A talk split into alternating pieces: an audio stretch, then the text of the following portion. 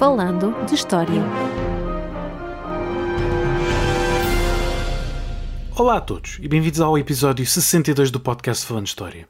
Eu sou Paulo M. Dias e comigo está, como de costume, Rogério Luís Jesus. Antes de começarmos o nosso tema deste episódio, aproveitamos desde já para agradecer aos nossos patronos que nos permitem continuar neste esforço de divulgação da história e, como de costume, deixamos o endereço da plataforma Patreon na descrição deste episódio para quem se quiser juntar à nossa comunidade em crescimento com uma contribuição mensal. Mas feitos estes introitos, de que é que nos vamos falar esta semana, Roger? Desta vez vamos embarcar numa viagem de vários episódios, por isso ficam desde já avisados os nossos ouvintes que não vamos terminar este tema desta vez, que nos vai levar até ao século XVI, porque vamos falar da Reforma Protestante e da Contra-Reforma Católica dois dos acontecimentos mais marcantes da Europa do período moderno. Tanto que há alguns historiadores que até consideram que este momento dá verdadeiramente início àquilo que chamamos a época moderna. Vamos então falar de Lutero, Calvino, Henrique VIII, aquele das múltiplas mulheres, entre uhum. tantos outros, até chegarmos, claro, aos jesuítas e ao Concílio de Trento. Entre tantos outros temas pelo meio, sim, sim, vamos falar disso tudo. Mas antes de chegarmos a Lutero, que é do que vamos falar principalmente na primeira parte desta nossa minissérie, é preciso olharmos para trás, para os finais da Idade Média, porque as raízes da reforma protestante estão precisamente aí. Desde logo porque é exatamente nestes inícios do século XV que se dá o fim do chamado Grande Cisma, não é? Que marcou profundamente o mundo religioso europeu. Sim, exatamente. O grande cisma deu-se em 1378, quando o Papa Urbano VI foi deposto pelos cardeais e foi eleito Clemente VII, mudando-se a sede do papado de Roma para Avignon, no sul de França, passando então a existir dois papas ao mesmo tempo, já que, obviamente, Urbano VI não abdicou. Isto acabou por rasgar a Europa, em termos de alianças religiosas e políticas, porque alguns países apoiaram o Papa de Roma, como é o caso de Portugal, e outros apoiaram o Papa de Avignon, como é o caso, olha, da vizinha Castela já a tentativa de solucionar o problema em 1409, com a eleição de um Papa comum a ambas as fações e que veio a ser Alexandre IV, que foi eleito em Pisa, só agravou a situação porque cada uma destas fações não reconheceu esta eleição e por isso passou a existir, vê lá tu, três papas ao mesmo tempo. O cisma só acabou por terminar em 1415, no Concílio de Constança, e a posterior eleição de Martinho V.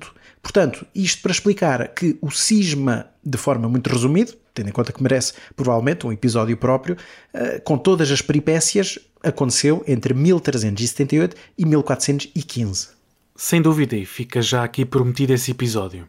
Mas então o cisma vem mostrar uma igreja em crise, de certa forma até anárquica, eh, desorganizada, e temos ao mesmo tempo uma série de movimentos reformadores, que, claro, já pressupõem uma reforma maior, mais profunda.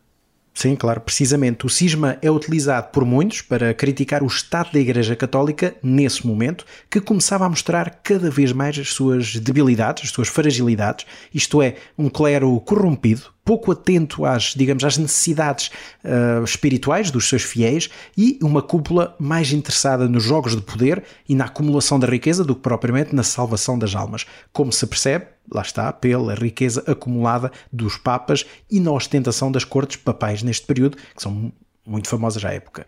E nesta altura já tínhamos vários movimentos mais radicais que apelavam a uma reforma maior, como também disseste. Um deles surgiu em Inglaterra, com a figura de John Wycliffe, um teólogo de Oxford, que defendia que a autoridade estava na Bíblia e que toda a estrutura da Igreja era, por isso, ilegítima, tal como grande parte das práticas e dos rituais instituídos foi excomungado em 1377, mas os seus ensinamentos continuaram e ele morreu de causas naturais em 1384. Aliás, foi dos poucos heréticos que teve uma morte natural, acabando na realidade por contaminar, digamos assim, não é, com grandes aspas, parte de Inglaterra com as suas ideias.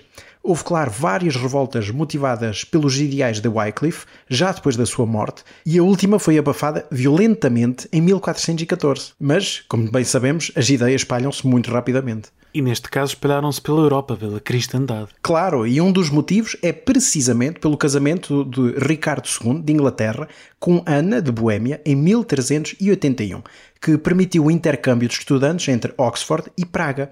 E estes estudantes levaram consigo estas mesmas ideias de Wycliffe.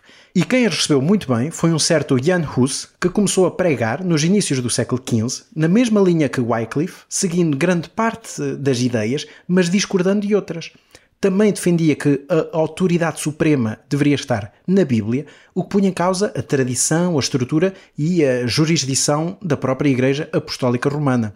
O que agravava o caso era que os seus ensinamentos punham em causa a influência alemã na região, nesta região da Boêmia, o que passou a ser considerado uma questão de proto-nacionalismo, digamos assim, face ao papel dos intelectuais alemães na Universidade de Praga, comparado com os próprios intelectuais checos. E acaba também por contaminar, digamos assim, toda a região à volta, tal como no caso do pregador inglês, não é? Wycliffe. Contamina toda a região e os seus defensores, os hussitas, acabam por ser um grave problema perante a Igreja.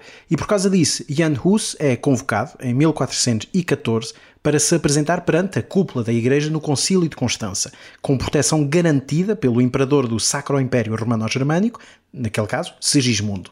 Mas a coisa não corre de feição e ele acaba por ser condenado à morte como herege, sendo queimado a 6 de julho de 1415 mas tal como com o caso inglês, a ausência do cabecilha não abafa o movimento e por isso os hussitas vão continuar durante muito tempo a reclamar reformas na igreja e estas vozes dissonantes vão acumulando-se com muitas outras. Tal como a do frade italiano Girolamo Savonarola, da qual já aqui falamos. Sim, Savonarola é um dos últimos grandes exemplos que mostra a dimensão deste tipo de movimentos radicais religiosos. E para quem quiser saber mais sobre ele, bastará ir ouvir a nossa Miscelânea Histórica, número 48, onde falei sobre Savonarola e a sua importância em Florença. Mas com este pano de fundo sobre a Igreja dos finais da Idade Média, chegamos finalmente ao século XVI e a Lutero. Comecemos então por este personagem que foi, afinal de contas, o pai da Reforma. Sim, exatamente. Mas este contexto todo é importante para percebermos que Lutero não aparece do nada. Quanto à sua biografia, à sua própria vida, Martinho Lutero nasceu a 10 de novembro de 1483 em Eisleben, na Saxónia. Estudou na Universidade de Erfurt entre 1501 e 1505 e parecia estar encaminhado para se formar em Direito, mas tudo mudou no dia 2 de julho de 1505. Nesse dia, Lutero estava a regressar a Erfurt, perto da localidade de Stottenheim, depois de ter ido à casa dos pais, e foi apanhado de surpresa no meio de uma tempestade com uma trovoada inacreditável. Os raios caíam por todo lado, como se fosse o fim do mundo, e um deles caiu mesmo aos pés dele, e portanto ele assustou-se de morte. Uh, naquele momento de aflição, Lutero só vê uma solução, que é, obviamente, começar a rezar. E pede a intercessão de Santa Ana, a padroeira dos mineiros, porque ele estava habituado a esta devoção, porque a sua cidade natal é uma cidade mineira, e o seu pai até estava ligado a este negócio, a esta indústria, e ao pedir esta intervenção divina, promete que, se Santa Ana o salvar, ele torna-se monge e não é que a tempestade parou mesmo e que Lutero salvou. e por isso mesmo Lutero abandona o mundo laico e entra na ordem religiosa de Santo Agostinho, em Erfurt, uhum. para grande desgosto do pai, que estava convencido que ia ter um advogado na família. Pois percebe-se. E portanto, um acontecimento aleatório, um acontecimento perfeitamente natural, que iria mudar a vida de Lutero e da própria Europa. Parece que sim. Lutero torna-se, naquele momento, Agostinho e era suposto estar retirado do mundo secular, porque eh, esta não era uma ordem que prega pregava no meio do povo, como os mais recentes dominicanos ou franciscanos. Esta era uma das mais antigas ordens monásticas e os seus membros retiravam-se do mundo para rezar e contemplar. E assim esteve Martim durante uns tempos. Ele acabou por ser ordenado em maio de 1507 e começou a estudar a fundo teologia, tendo chegado ao grau de doutor em teologia em 1512. Acabou também a ensinar na Universidade de Wittenberg, uma instituição que tinha sido criada há pouco tempo, com o apoio do eleitor Frederico, o Sábio, um dos eleitores do Sacro Império Romano-Germânico, como poderemos falar um pouco mais à frente. E é então neste período que Lutero começa a divergir face à doutrina oficial da Igreja de Roma? Em parte, sim. Há um acontecimento no meio disto tudo que o marca profundamente, que é uma visita a Roma, em 1510, para tratar de algumas questões da sua ordem religiosa. Lutero nunca tinha saído da sua região e ficou profundamente abalado por ver a grande capital do cristianismo europeu. Para já, porque a grande Basílica de São Pedro estava parcialmente destruída, porque estava em obras, num projeto do Papa Júlio II para construir uma nova basílica e segundo, porque viu a maior mercantilização possível da religião, com a venda das indulgências, que é um assunto central nesta história toda. Ora, as indulgências eram perdões que poderiam ser comprados por qualquer pessoa e que perdoavam os pecados cometidos. Se fossem indulgências plenas, que eram raras, perdoavam todos os pecados, mas as mais comuns eram indulgências parciais, que perdoavam parte dos pecados e que podiam ser obtidas através de peregrinações ou atos de devoção, eh, atos de caridade, orações ou até jejuns. Isto porque está diretamente ligado à ideia do purgatório, isto é, a existência daquele limbo em que praticamente todas as almas iam depois da morte, onde aguardavam para espiar os seus pecados até estarem puros o suficiente para ascender aos céus, isto é, ao paraíso. Em contraste com quem ia, obviamente, diretamente para o inferno. E nesta concepção do purgatório estamos a falar de uma expiação dos pecados que dura anos e anos. Sim, estamos a falar de décadas e até de séculos, de milhares de anos, uhum. porque o tempo que uma alma passava no purgatório dependia do tipo de pecados cometidos. E por isso acreditava-se que uma alma poderia estar milhares de anos no purgatório. E neste período havia até quem defendesse que um dia na Terra correspondia a 10 mil anos no purgatório, para se ter uma ideia desta, desta imaginação. Uhum. E é preciso notar que esta ideia do purgatório, que é uma invenção medieval, era uma ideia fortíssima e que condicionava a vida das pessoas, porque todas estas vivências do cotidiano tinham, digamos, uma profunda ligação entre o sagrado e o profano. Voltando então ao nosso Lutero, em Roma, em 1510, muito chocado com a venda de indulgências. Sim, ele realmente ficou então chocado com a banalidade da cidade, onde os fiéis se acutulavam para rezar em todas as igrejas e para comprar então as indulgências, que na prática era uns papéis que confirmavam que aquela pessoa tinha pago X pela indulgência e por isso o seu barómetro de pecados reiniciava naquele momento, o que, imagino, daria muito jeito. Neste caso preciso, a venda de indulgências revertia para a construção da nova Basílica de São Pedro, mas esta só viria a estar terminada muitas décadas depois e o problema das indulgências viria a dar muitas dores de cabeça a Lutero e à própria Igreja, como também já lá iremos. Temos então Lutero, de certa forma, já desiludido regressar a Wittenberg em 1510. Sim, é por volta de 1515, 1516 que as coisas vão mudar. Lutero ensinava teologia, como eu disse, na Universidade de Wittenberg, o que o obrigava a fazer uma análise aprofundada da Bíblia, e ele começa a desenvolver a ideia de que toda a autoridade está no texto bíblico e que o que o texto bíblico mostra é que a salvação da alma está somente na fé da pessoa e não nos atos praticados, ao contrário do que estava estabelecida por toda a doutrina da Igreja. Portanto, esta ideia que se chamava solo fide, só a fé, bastava apenas a fé. E Lutero começou então a extravasar as paredes da universidade, porque ele era também padre de uma pequena comunidade nos arredores da cidade. E neste momento da sua vida, a gota d'água que fez transbordar o copo foi precisamente a questão das indulgências, porque chegou à região um Johann Tetzel que pregava a favor das indulgências a mando do arcebispo Alberto de Mainz e do Papa Leão X. Ele não pregou em Wittenberg porque Frederico, o sábio, o dito eleitor, não aceitava vender-se lá porque iria fazer concorrência à sua coleção de 19 mil relíquias de santos e do mundo judaico-cristão, que também permitia uma indulgência parcial dos pecados. Portanto, ele não queria concorrência e nada de se vender indulgências papais naquele sítio. Portanto, um acumulador de relíquias. Sim, sim, e tinha de tudo, desde, obviamente, os mais básicos, pedaços do Santo Lenho, ou seja, da cruz de Cristo, até cabelos da Virgem Maria, hum. até as roupas de bebê de Jesus em criança, eh, até uh, pedaços de madeira do busto ardente com o qual Moisés falou. Portanto, hum. uma coleção magnífica naquele tempo. Sem dúvida. E é então, nesta altura, que se dá a famosa cena das 95 teses do Lutero contra as indulgências. É neste contexto que se dá precisamente esse famoso episódio. Lutero ficou tão revoltado com esta venda descarada de algo que ele acreditava não fazer sentido, que fez um como bom académico faz e então gravou um podcast a desancar e a mostrar a falsidade disso tudo. Não, mas o que ele fez realmente é preparar uma resposta a esta venda de indulgências a partir de 95 teses, que rebatiam todos os argumentos da Igreja, mostrando como não fazem sentido e como destroem toda a credibilidade da própria instituição. E há a famosa cena em que ele terá pregado as 95 teses na porta do castelo de Wittenberg no dia 31 de outubro, véspera do 1 de novembro, o dia em que toda a população ocorreu ao castelo para ver a dita coleção de relíquias mas na realidade há muitas dúvidas sobre a veracidade do acontecimento. Ou seja, literalmente ele estar lá a pregar as teses uhum. na porta. O que é certo que aconteceu é que ele escreveu as teses e enviou para todas as grandes autoridades religiosas. E muito provavelmente o documento poderá ter sido impresso, o que permitiu uma disseminação muito maior. Isto porque não se conhecem cópias desta primeira edição, mas sim de edições feitas logo a seguir em latim, em alemão e em lugares tão distintos como Leipzig, Nuremberg ou até Basileia. Podemos facilmente imaginar que a divulgação e a disseminação deste documento, quer tenha sido pregado nas portas da igreja ou não, tenha posto tudo em alvoroço, pondo em causa a autoridade uhum. da própria Igreja. Claro, mas punha em causa não apenas a validade das indulgências, como, como disseste, lá está, a autoridade da Igreja, do papado e de toda a estrutura eclesiástica. E se inicialmente ele não foi levado a sério por estas autoridades, passado um ano Lutero já era conhecido em todo lado, porque uhum. fez uma versão simplificada do seu texto, em alemão, que foi também impresso em todo lado.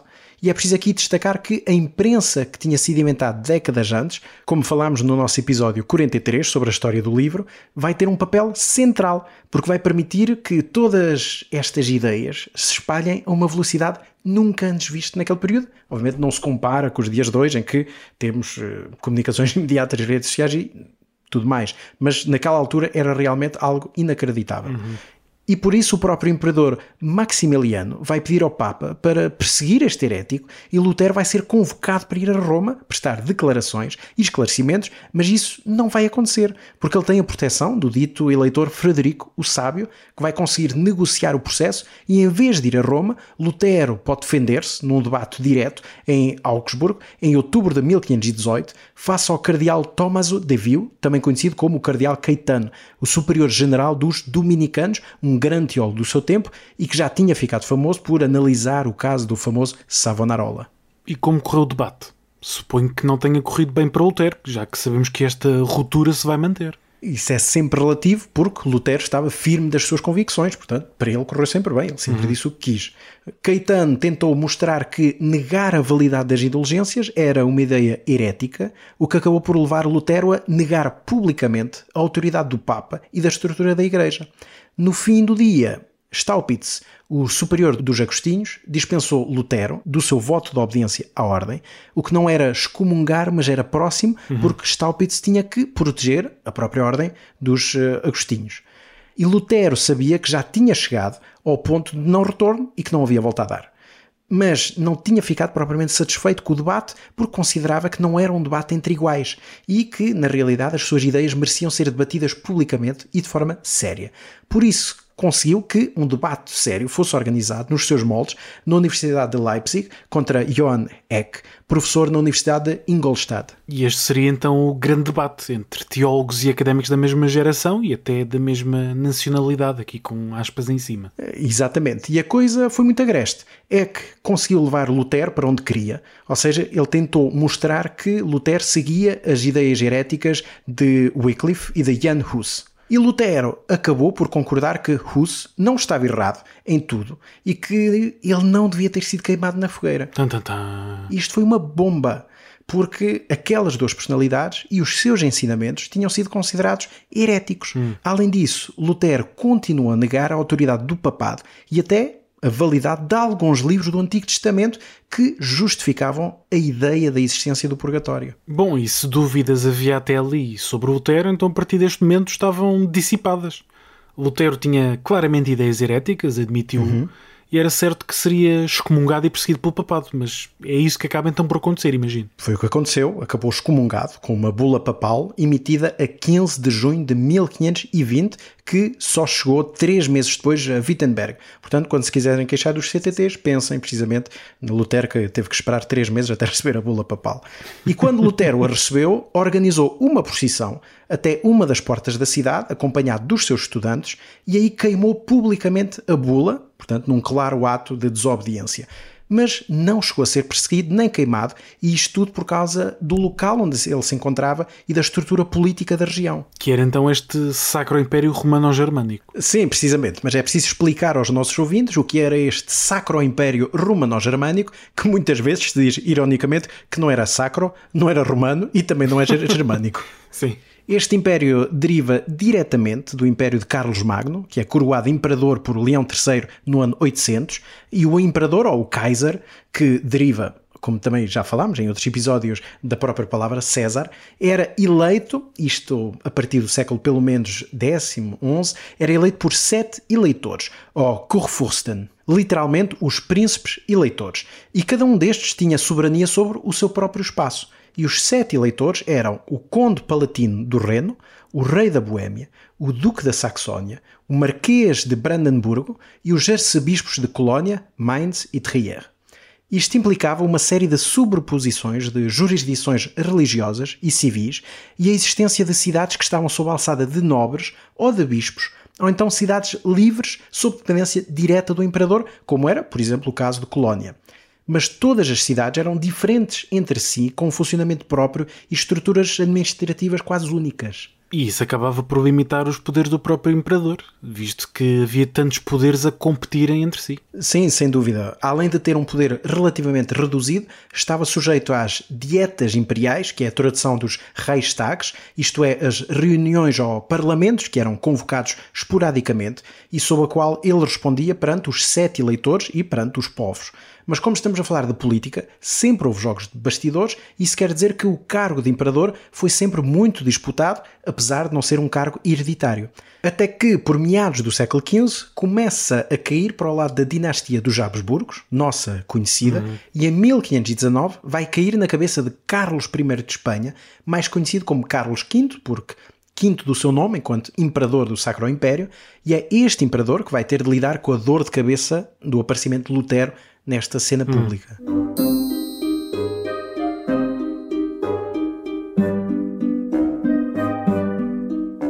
Interrompemos brevemente o nosso episódio para apelar aos nossos ouvintes, não é assim, Roger? Sim, o podcast Falando História é um projeto independente e por isso, se os nossos ouvintes quiserem apoiar-nos e contribuir para a manutenção do podcast, podem fazê-lo através da plataforma Patreon em patreon.com.br Falando História. E claro, deixamos este link na descrição do episódio, onde podem encontrar toda a informação necessária e as vantagens de se juntarem à nossa comunidade. E agora, de volta ao episódio. Voltando então a Martinho Lutero, como é que esta estrutura política acaba por jogar em seu favor, como tu disseste? Porque Lutero teve a sorte de estar sob a proteção do eleitor da Saxónia, Frederico, o Sábio, que o escudou de ser arrastado até Roma ou de responder diretamente perante o imperador, porque tinha interesse em ter uma vedeta destas uhum. no seu território. E isso é que permitiu que se mantivesse em Wittenberg sem ser chateado, mesmo depois de ser excomungado. Mas claro, a proteção não podia durar para sempre e Carlos V convocou a Dieta Imperial para a cidade de Worms para abril de 1521 e acabou por chamar Lutero para este responder publicamente perante ele. Aí sim, a, situação tornou-se muito complicada. Uhum. O eleitor Frederico garantiu a sua proteção, mas mesmo assim não sabia o que poderia acontecer. A audiência de Lutero foi das mais concorridas de sempre e foi-lhe apenas perguntado se ele renunciava ao que tinha escrito. Depois, enfim, de uma longa defesa, perguntaram-lhe se ele era o único que era capaz de interpretar corretamente a Bíblia e se o seu conhecimento ultrapassava o de todos os teólogos e todos os doutores da Igreja que tinham vindo antes dele. E a isso ele respondeu, finalmente, e cito a sua resposta: A menos que eu seja convencido pelas Escrituras e pela razão clara, não aceito a autoridade de papas e concílios, porque eles contradizem, a minha consciência está refém da palavra de Deus. Não posso e não me vou retratar de nada, pois ir contra a minha consciência não é certo nem seguro. Deus me ajude. Amém. E assim estava confirmado o futuro de Lutero como herege, mais uma vez. Precisamente. Carlos V não o condenou a nada publicamente naquele momento, porque tinha-lhe garantido um salvo-conduto para ele regressar a Wittenberg, mas emitiu o chamado Édito de Worms, que autorizava qualquer pessoa a caçar Lutero, tornando literalmente um fora da lei. E isso não era bom, claro. Hum. Mas o eleitor Frederico, o seu protetor, mais uma vez adiantou-se e se voltou a salvá-lo, porque percebeu que isso seria o próximo passo do imperador. E por isso mandou interceptar a comitiva de Lutero e, na realidade, raptaram-no. Isto para o protegerem acabando por o levar para o castelo de Wartburg, onde poderia estar escondido até que o ambiente arrefecesse. Mas imagino que o ambiente não arrefeça, mesmo com o desaparecimento de Lutero. Bom, claro que não. Lutero desapareceu e primeiro especulou-se que estivesse morto, que tivesse sido assassinado, mas logo se percebeu que estava escondido. Ele abandonou o hábito religioso, passou a vestir-se como uma pessoa normal, digamos assim, deixou crescer o cabelo e a barba e adotou o nome de Jorge, e desta vez escapou das garras do imperador. E aí, escondido, em Wartburg, publicou muitos panfletos, obras atrás de obras, desenvolvendo as suas ideias e criticando cada vez mais a Igreja e o Papado, que ele via como o verdadeiro anticristo e como o diabo na terra. Uhum. Aliás, o próprio Lutero acreditava piamente, tinha um, uma profunda crença que ele era importunado pelo diabo, que o tentava várias vezes. Uh, Contam-se várias histórias sobre isso, nomeadamente que ele, quando estava precisamente no quarto, numa das torres do castelo, tirou um cão pela janela fora porque acreditava que era o cão, que era o diabo transformado em cão, uh, e ele próprio dizia aos seus discípulos que, frequentemente, para expulsar os seus demónios, ou melhor, para expulsar o diabo, que acabava por fazê-lo através de uma emissão de gases corporais. Vamos colocar isto destes modos. Eu não vi isto no Exorcista. Não, não, não. O Exorcista purgou essa parte. Mas apesar de estar no ativo, Lutero não estava em Wittenberg. Portanto, ele não estava a dirigir os trabalhos, digamos assim. E aí, nessa cidade, esse vazio do poder vai ser aproveitado pelos seus discípulos, nomeadamente por Bodenstein von Karlstadt, e Philip Melanchthon e Gabriel Zwilling. Vão ser eles então a passar da teoria para a prática? Sim, e nessa primeira fase vai ser Karlstadt que se vai destacar, que vai iniciar uma nova missa, praticamente toda em alemão, virada para os fiéis, permitindo que estes bebessem o vinho consagrado, o que era uma loucura à época, e acabou também por retirar todas as imagens de santos que eram veneradas e abolindo os seus cultos. E estas alterações eram apoiadas pelos chamadas profetas de Zwickau, que eram três homens leigos, Nicolas Stoch, Thomas Stubner e Thomas Dreschel, que se diziam inspirados pelo Espírito Santo, recebendo mensagens de Deus e partilhando uma mensagem apocalíptica de fim do mundo. Mas as escolhas e o sentido da reforma de Karlstadt não era exatamente a mesma de Lutero, e por isso este acabou por sair do seu esconderijo e acabou por regressar a Wittenberg em março de 1522. E com tudo isto, e num pequeno à parte, quer dizer que a grande fortuna do eleitor tão sábio, tão sábio, a sua grande fortuna e coleção de relíquias, neste momento deixava de valer grande coisa porque não se acreditava Exatamente. nos santos. Sim, sim, é um, um, investimento que agora estava completamente deitado ao lixo. Se calhar não era assim tão sábio. Mas voltando a, a já não estava em perigo de vida? Bem, ele estar até estava, porque o Edito de Worms ainda vigorava, mas toda a região estava em transformação e por isso Lutero era já considerado uma figura quase nacional e dificilmente algo lhe aconteceria de forma tão pública. E por isso é que ele regressa e toma finalmente as rédeas do processo. E isso leva a um corte radical com Karlstadt e à sua expulsão. Eh, ele acaba por tornar-se um sacerdote de uma pequena comunidade e daí torna-se praticamente um ermita que salta de aldeia em aldeia, pregando ideias místicas já antigas e difundidas na região, de um total desprendimento dos bens materiais, e apesar de ser fortemente criticado por Lutero, ele voltou a dar aulas em universidades e os seus ensinamentos vão influenciar fortemente a reforma protestante suíça em Zurique e em Basileia. Mas quem daria uma grande dor de cabeça ao nosso reformador de estimação, Lutero, seria um outro homem chamado Thomas Müntzer que foi, imagino, outro reformador que entrou em colisão com Lutero, tal como Carlo-Estado. Sim, mas Münzer considerava-se um profeta. Hum. Ele estava fortemente influenciado pelas correntes de misticismo da região do Reno e tinha, espanto, não é? Uma visão apocalíptica do futuro, que ainda não falámos aqui hoje. Ele acabou por dar aulas em Zwickau em 1520, mas acabou expulso da cidade por ser considerado demasiado radical e acabou por se mudar para a Boémia, uhum. onde adotou grande parte das ideias mais radicais dos Jussitas e depois disso tudo acabou por se fixar na região de Wittenberg, nos inícios claro. de 1522, atraído pelas propostas reformadoras de Lutero e do seu grupo. Só que estas visões apocalípticas não eram de todo partilhadas por Lutero, mas atraíam um grande grupo de apoiantes. E isto tudo piorou em 1524-1525, quando se dá a Grande Revolta, conhecida como a Guerra dos Camponeses, ou mais corretamente, a Guerra do Homem Comum, porque juntava muito mais do que camponeses. E que guerra é esta? É uma revolta protestante? Em parte, sim. Eh, e é um dos acontecimentos mais marcantes da época e da história da Alemanha, e considerada até por alguns historiadores como a maior revolta popular na Europa antes da Revolução Francesa de 1789. E esta guerra está ligada a este movimento reformador da Igreja, porque a religiosidade atravessava todo o cotidiano destas populações e porque a posse de terra estava frequentemente na mão dos religiosos. Por isso há uma série de revoltas que rebentam um pouco por todo o território germânico, mas sem nenhuma coordenação central ou sequer um objetivo comum. A guerra começa no sul da Alemanha, na região da Floresta Negra, a 30 de maio de 1524, e daí alastra rapidamente. A maior parte destas revoltas procuram melhorar as condições de vida e abolir a servidão e a própria condição de servo, eh, que reduzia as populações a quase uma escravidão. E quando estas sublevações populares chegam à Saxónia, imagina quem é que vai lidar estes revoltosos com uma bandeira profética à frente. O Thomas Munzer, obviamente obviamente só podia ser da cabeça de Munzer. Ele aproveitou estes movimentos para radicalizar ainda mais a sua mensagem de que o fim estaria próximo e por isso mais valia criar uma nova ordem a partir da violência. Porque apesar desta guerra não ter um centro decisor, não quer dizer que não tivesse sido extremamente violenta, com mortes e perdas incalculáveis. Mas como eu disse, Munzer aproveitou o clima para aumentar a sua influência e criar várias comunidades que diferiam socialmente do que era esperado, muito igualitárias e por isso até foram consideradas muito provavelmente abusivamente por alguns historiadores, como verdadeiras aldeias comunistas, o que explica hum. que a figura de Münzer fosse acarinhada no século XX pelos movimentos comunistas e tida como uma das grandes figuras que preconizou esta ideologia. Diga-se até que foi uma figura muito mitificada e acarinhada na República Democrática Alemã antes da reunificação e que ainda hoje goza de muita popularidade. E onde estava Lutero no meio de tudo isto? Aí é que está a questão principal, porque muitos se viraram para Lutero para tentar legitimar a guerra. Mas ele fez precisamente o contrário.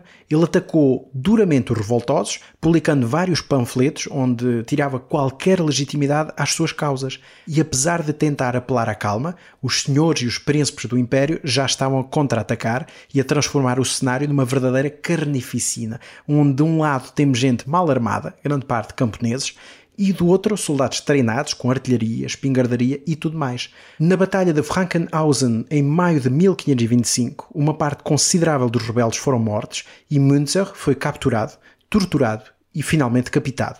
E no meio disto tudo, hum. com perguntas, Lutero vai perder alguma credibilidade por se ter posicionado ao lado dos senhorios e não dos camponeses. Hum. E claro, a guerra atrasou todo o processo da reforma. E por isso só em 1526 é que ele vai conseguir realmente reformar os ritos, como ele pretendia, com uma nova liturgia e até acabando por se casar, porque a sua teoria da salvação apenas pela fé e da primazia da Bíblia permitiu-lhe abolir o voto de castidade, ou seja, permitindo que o casamento fosse possível para qualquer pessoa, incluindo os religiosos. Mas continuava a ser um homem perseguido e em perigo, não só ele, como o próprio movimento de reforma da Igreja que tinha iniciado. Sim, disso não há qualquer dúvida, porque o imperador Carlos V queria abafar a todo custo esta cisão da Igreja mas como estava ocupado com outros assuntos, com outras guerras, literalmente, contra a França, contra os otomanos e contra outros reinos, raramente conseguiu dar atenção a este assunto como ele queria. Em 1526 foi convocada uma nova dieta imperial, em Speyer, mas o imperador não conseguiu participar pessoalmente e aí os príncipes e as cidades luteranas conseguiram forçar o representante do imperador, o seu irmão, Fernando, a suspender o Edito de Worms e a permitir que cada cidade tivesse liberdade religiosa. E isto quer dizer que ficou tudo resolvido com esta resolução da dieta de Speyer? Vou-te deixar adivinhar. Há duas hipóteses, sim ou não. Nin. Precisamente Nin, que eu vou interpretar como não, porque em 1529 o imperador convoca uma segunda dieta imperial na mesma cidade e aí, com uma maioria de representantes católicos, conseguiu inverter a resolução anterior e volta a reafirmar o Edito de Worms e a primazia da Igreja Católica. E foi nesse contexto que, a 19 de abril de 1529, seis príncipes e 14 cidades imperiais, representando a minoria religiosa luterana, apresentaram um protesto contra esta decisão, sem saber que este ato de protestar acabaria por dar o nome a todo um movimento, o protestantismo. Mas isso tudo valeu de pouco, porque a decisão não foi revertida. Isso não foi. Em 1530 deu-se uma nova dieta, desta vez em Augsburgo, que procurava permitir uma paz social, digamos assim, uh, procurava na realidade um entendimento entre os católicos apostólicos romanos e os luteranos. Eh, Lutero, enquanto fora da lei, não podia aparecer, mas foi em sua representação Philip Melanchthon e Johannes Brands. E depois de muito debate, chegou-se à conclusão que era impossível haver um consenso a 100% porque havia pontos centrais que divergiam. Mas isso não quer dizer que não se tenham tentado mais vezes, eh, ou seja, em mais reuniões, qualquer tentativa de convergência. Pelo contrário, houve muitas mais reuniões, nomeadamente em Hagenau, em 1540, em Worms, em 1540-41, em Regensburg, em 1541, novamente aí em 46, em Worms em 57, em Poissy em 61, o que mostra que na realidade houve muita vontade em sanar as diferenças, mas que tal nunca foi possível. E recuando um bocadinho novamente até à década de 1530, é assim que o resto da vida de Lutero vai ser vivida? Tentando espalhar o seu novo modelo, a sua nova religião? Em parte, sim. Na década de 1530, ele aprofunda a sua teologia, as suas propostas, sempre em defesa do seu modelo, porque surgiam variantes e outros debates de que falaremos nos próximos episódios. Então, como resumir assim muito brevemente tudo o que foi dito sobre este personagem e sobre o próprio início da reforma protestante? Bom, vou dizer uma banalidade que todos os historiadores dizem, que é Lutero foi um homem do seu tempo. Claro foi um homem profundamente religioso e que vai ter um impacto inacreditável, não só na criação de um novo rito religioso, mas na disseminação da Bíblia e do Evangelho, porque publicou uma tradução em alemão do Novo Testamento em 1522, que tinha sido realizada apenas em três meses, quando ele estava retirado no castelo de Wartburg e crê-se que até 1534, quando saiu a primeira tradução completa da sua Bíblia, em alemão, ele já teria vendido 200 mil cópias da tradução do Novo Testamento uhum. em mais de 100 edições diferentes. Muita cópia. Muita cópia mas os seus escritos são imensos. Aliás, a obra completa do Lutero está publicada, obviamente, em alemão, em 60 volumes, desde comentários aos livros da Bíblia, até panfletos, até conversas informais registadas pelos seus discípulos, e todos estes escritos revelam as muitas facetas do mesmo homem, incluindo, como não poderia deixar de ser, tão típico da sua época, um profundo sentimento antissemítico, ou seja, contra os judeus, e um também profundo anti-islamismo. E quando é que acaba por morrer Martinho Lutero? Lutero morre a 18 de fevereiro de 1546, deixando uma estrutura já muito desenvolvida da sua igreja. Mas é preciso perceber que Lutero é uma personalidade fascinante por diversos motivos, e um deles é que ele nunca previu o que ia acontecer. Ele foi avançando conforme o que lhe ditava a sua consciência, como ele próprio dizia. E citando o historiador Lucien Febre, e cito, quando em 1517 ele se tinha erguido perante a Igreja, que pretendia? Reformar a Alemanha? Fundar uma igreja luterana? Não. Lutero tinha começado para mudar as bases espirituais da Igreja cristã. Lutero tinha principiado alegre, confiante, tendo o seu Deus em si e ao seu lado para reencontrar fontes perdidas e que já não brotavam no pátio das igrejas ou no claustro dos conventos. Fim de citação. E isso mostra realmente como basta um homem para mudar muita coisa. E como última curiosidade, puxando aqui um bocadinho para o nosso cantinho à beira-mar, há registro do impacto do Lutero em Portugal, nesta década de 1520, desde logo? Há alguns, mas não muitos. A primeira referência é precisamente do ano de 1520, quando o embaixador português em Roma, o futuro bispo de Viseu, Dom Miguel da Silva, escreve ao rei Dom Manuel dando conta da bula de excomunhão uh, de Lutero. Uh, no final desse ano, o rei português escreve uma carta a Carlos V a mostrar alguma preocupação sobre a possível propagação desta heresia, e depois disso só voltamos a encontrar referência explícita a tal na década de 1530, quando João de Barros, na sua obra Rópica Pnefma, criticava que se falava livremente Lutero em Lisboa como se estivesse na própria Alemanha. E nessa mesma década temos Garcia de Rezende, na sua obra literária Miscelânea, que obviamente inspirou, uhum. como os nossos ouvintes saberão, o nome da nossa miscelânea histórica, eh, e que refere então na sua obra os seguintes versos. Com heresias e manha, vimos o falso Lutério converter em Alemanha tanta gente que é façanha, contra a nossa fé pregando e do Papa blasfemando. O que mais deve doer é que vemos estender este veneno a mais terras e com pestíferas guerras tarde remédio poer. E portanto Garcia de Reis anda a pôr claramente o dedo na ferida deste problema uhum. que tinha sido incitado pela reforma do Lutero. De facto, a Igreja uhum. e a reforma da Igreja era pedida há muitos séculos, como disseste, e vai ser Lutero a iniciá-la e, claro, como seria de esperar, deu molho. Uhum. E só como última curiosidade, vale a pena dizer que a Playmobil, que é uma empresa alemã, até hoje tem como figura mais vendida precisamente Martinho Lutero, que é uma uhum. figura especialmente criada claro. para celebrar este alemão de excelência, como eles o veem. E sugestões de leitura para quem quiser saber um bocadinho mais sobre a reforma e também sobre o próprio Lutero. Infelizmente não há muito material publicado em português sobre este tema. Recomendo uma obra em português e uma em inglês por causa disso mesmo. A primeira é uma biografia de Lutero, da autoria de Lucien Febvre, um dos grandes historiadores franceses do século XX, intitulada Martinho Lutero, Um Destino, que foi publicada pela Texto Editora uh, em 2010. Enfim, é uma reedição, porque o texto original, na realidade, é de 1928, uh, ou seja, tem quase 100 anos, mas é uma obra ainda muito marcante, que se lê muito bem uh, e que mostra realmente de forma bastante extraordinária o que foi a vida de Martinho Lutero, sobretudo a sua a primeira fase da sua vida até à década de 1520. E o segundo livro, como eu disse, é um livro em inglês, do historiador Carlos Eyre, uh, intitulado Reformations, The Early Modern World, 1450-1650, publicado pela Yale University Press. Enfim, é um livro que valeria a pena publicar em Portugal, porque é uma síntese extraordinária de todo uhum. este período, um, ehm, desde a Reforma Protestante até à Contra-Reforma Católica, mas infelizmente é um livro enorme, uh, um verdadeiro tijolo, uh, mas enfim, fica também este apelo às nossas editoras. E por hoje é tudo neste episódio episódio 62 do podcast Falando História, este nosso primeiro episódio desta incursão pela reforma e contra-reforma do século XVI. Uhum. Já sabem, quem nos quiser apoiar pode fazê-lo, como dissemos no início, através da plataforma Patreon, o link fica na descrição, e podem também contactar-nos através do nosso e-mail, falandohistoriapodcast.gmail.com e seguir-nos nas redes sociais, desde logo Facebook e Twitter. E a edição deste episódio foi de Marco António. Até à próxima. Até à próxima falando de história.